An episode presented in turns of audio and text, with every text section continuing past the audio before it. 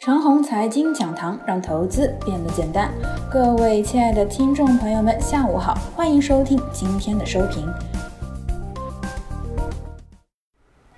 大家不要见笑，我又要说一些极度乐观的观点了。每当一波行情发动之后啊，需要看市场造型，然后来判断行情潜力。先定性了什么是行情发动。中短期均线走好，指数已经干到了重大压力位附近，这便意味着一波行情启动了。当指数接近重大压力位的时候啊，此刻呢，来看看市场造型，千万不要在指数没有到重大压力位呢就着急着看造型，因为啊，指数没有到重大压力位前呢，该露出的板块可能还没露头。反之啊，等到指数到了重大压力位了，还没露头的东西呢，估计就不会露头了。重大压力位是什么？比如今年年初的两千四百四十点行情启动之后呢，指数的重大压力位就是两千七百点。本次行情启动之后呢，重大压力位是三千零五十点。八月初沪指从两千七百三十三点起来，重大压力位置呢就是两千九百一十点附近。指数啊到了重大压力位之后呢，就开始看造型了。造型的基本思想呢，分为两大区域：一则大盘股区域，二则中盘或小盘的个股区域。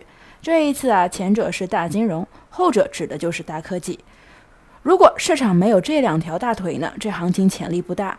比如今年六月中旬的上涨啊，造型中有大盘无个股；今年八月初启动的行情呢，造型中有科技股无大盘权重。如果啊两条大腿都具备了，然后再看每条腿的基本情况，主要看看呢每条腿的质与风。就大金融来说呢，质指的是大银行、大保险和大证券股，这些股票啊是不是温和爬升？如果是呢，质具备了。然后呢，看看风，风指的是小银行、小券商、多元金融或者互联金融，这里面是不是有涨如风的品种呢？如果有，风也就具备了。就科技股来说啊，那些中大盘白马性质的科技股是不是爬升形态？如果是啊，大科技股就具备了质。然后呢，看看中小盘的科技股是不是经常有热点随风式上涨呢？如果具备，风也就有了。造型啊，分为这几种情况：一是如果造型为有大无小，这行情呢就是干涨一段指数，最后小盘股把市场拖下水，而后大盘股呢也就熄火了。比如今年的十月初到十一月初。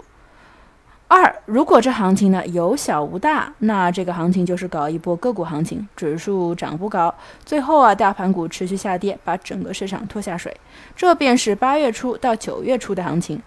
三，如果一波行情大小具备的话呢，会存在这两种情况：一边有风有质，另外一边有质无风，或者两边兼有风有质。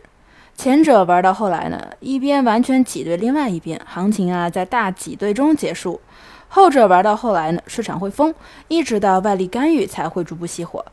本次市场的造型呢是双腿兼备，两条腿都是有质有风。那么这一波行情只要没有外力干预呢，就会玩到疯了。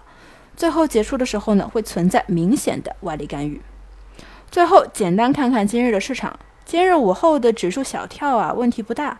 主要呢是因为科技股龙头有点失势，从而引起了市场较大的震荡。不过呢，个人感觉实质性的调整暂时还看不见。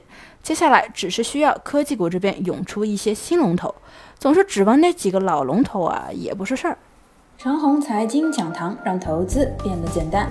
各位亲爱的听众朋友们，下午好，欢迎收听今天的收评。